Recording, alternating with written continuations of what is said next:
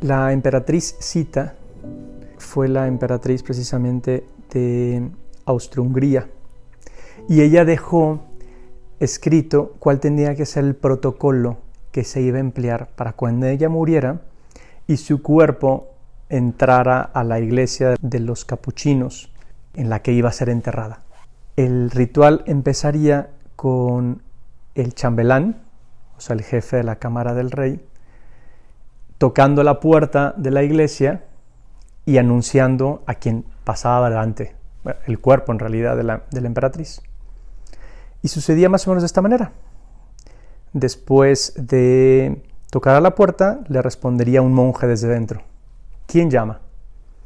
Y el chambelán contestaría, Su Majestad cita, por la gracia de Dios, emperatriz de Austria, reina apostólica de Hungría, reina de Bohemia, Dalmacia, Croacia, Eslovenia, Galicia, Domería e Iliria, reina de Jerusalén, archiduquesa de Austria, gran duquesa de Toscana y Cracovia, duquesa de Lorena, Salzburgo, Estiria, Corintia, Carniola. Me detengo aquí porque es el doble de lo que he dicho. Todos los títulos que tenía en ese momento la emperatriz. Nacida princesa real de Borbón, princesa de Parma. La respuesta desde dentro fue tajante. No la conozco. La puerta continuó cerrada. El chambelán dio tres golpes en la puerta por segunda ocasión. ¿Quién llama? Su Majestad, cita, emperatriz y reina. No la conozco, fue la respuesta. Por tercera vez resonaron los tres golpes. ¿Quién llama? Y entonces la respuesta fue, cita, una persona mortal y pecadora. Que entre.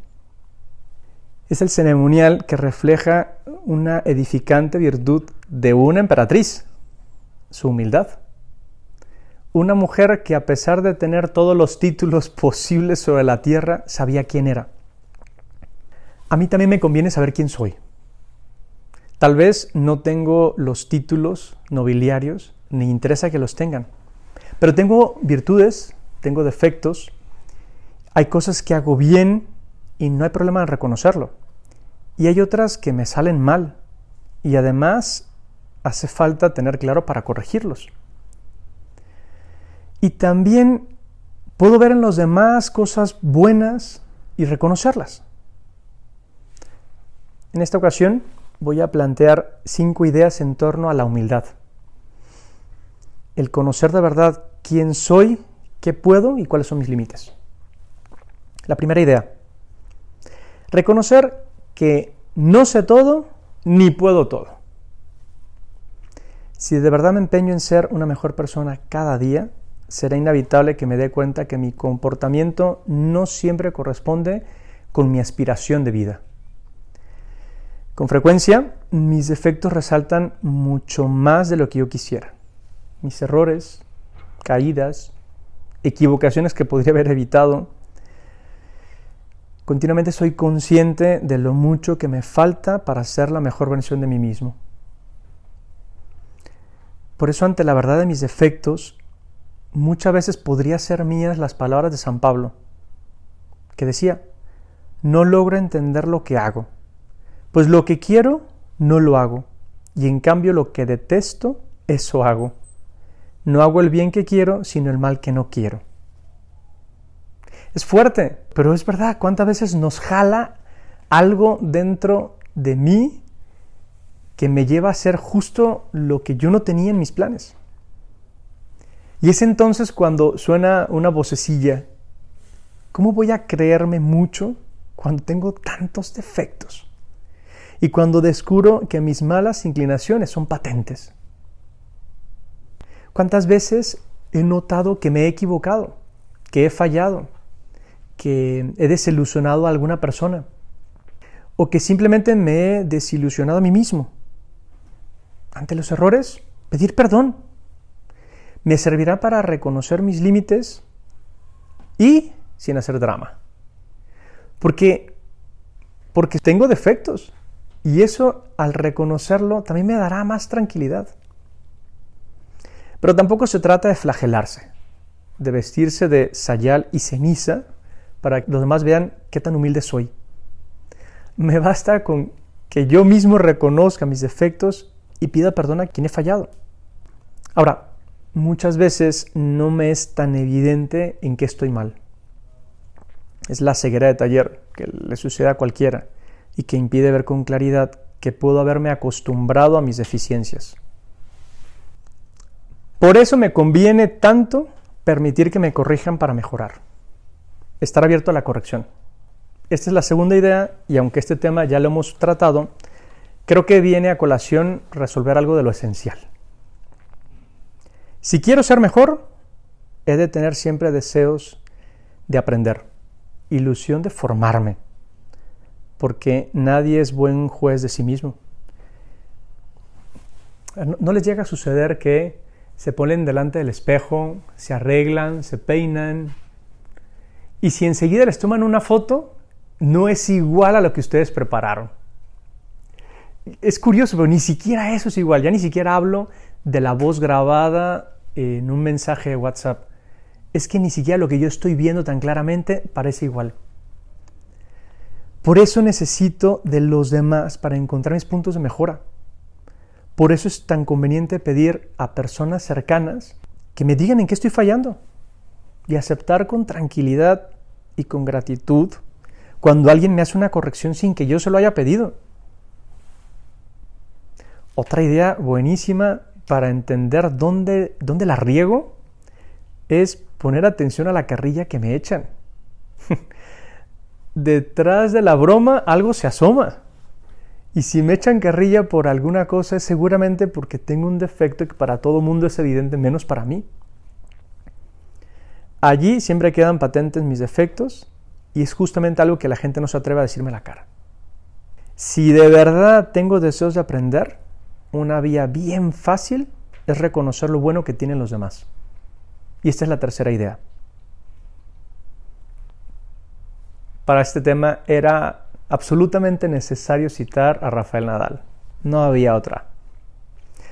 Dice en su autobiografía, al apreciar y respetar la capacidad de mis rivales, al verlos dar fabulosos golpes ganadores, aprendo a perder los puntos con más resignación y serenidad. Algunos jugadores se enfadan y se desesperan cuando les meten un ace y se quedan clavados ante un magnífico passing shot es el camino de la propia destrucción y además es el ridículo, porque significa que te crees capaz de superar el juego de tu oponente de principio a fin.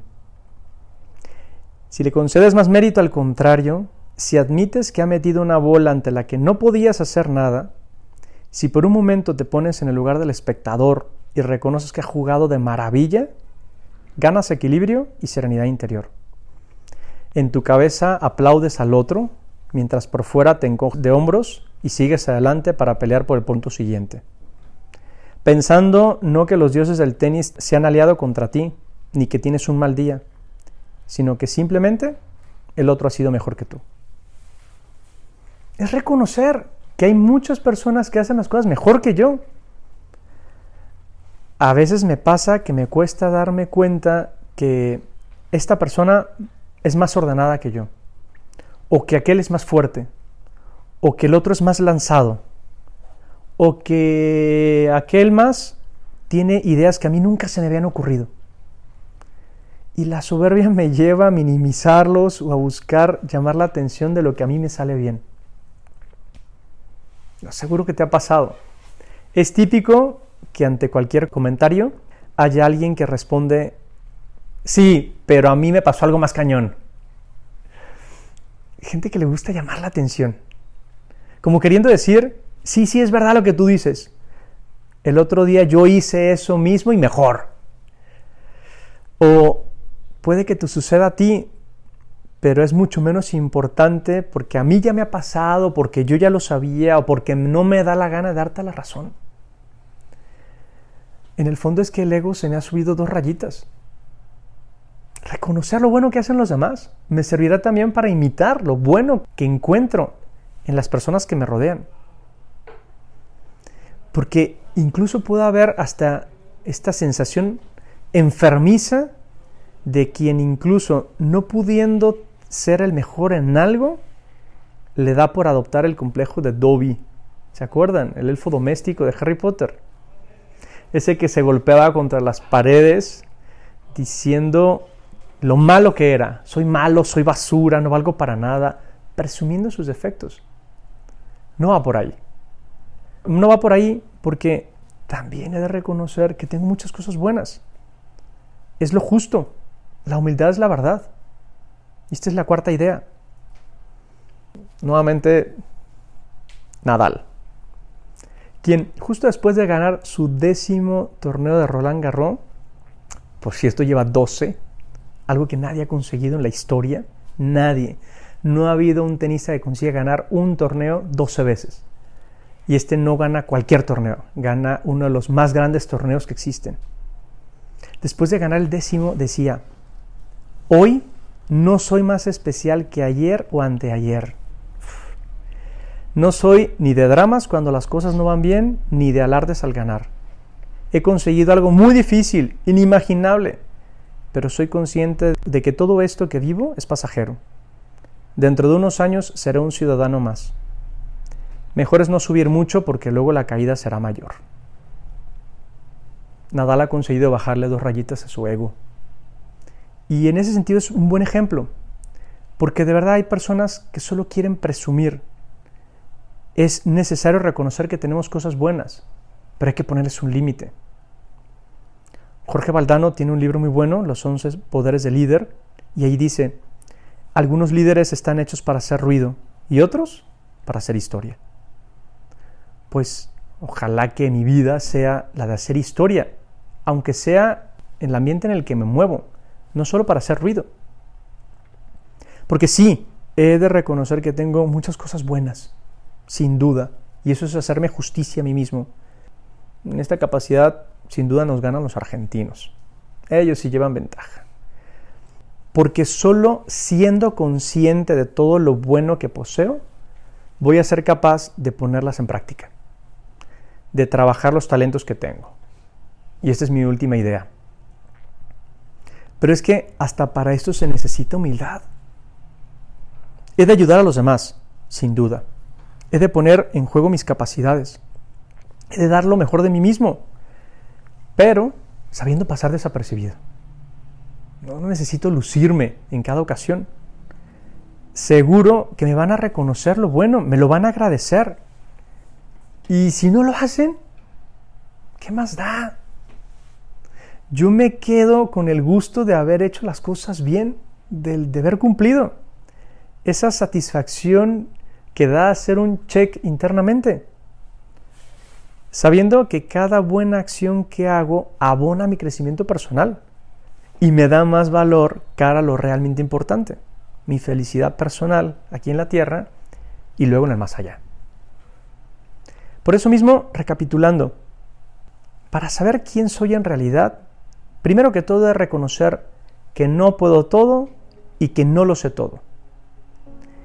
Que necesito permitir que me corrijan justo para mejorar. Que reconocer lo bueno que hacen los demás me da un buen ejemplo y me ayuda a situarme. Que yo también tengo cosas buenas y es óptimo que las tenga claras para que las pueda poner en práctica.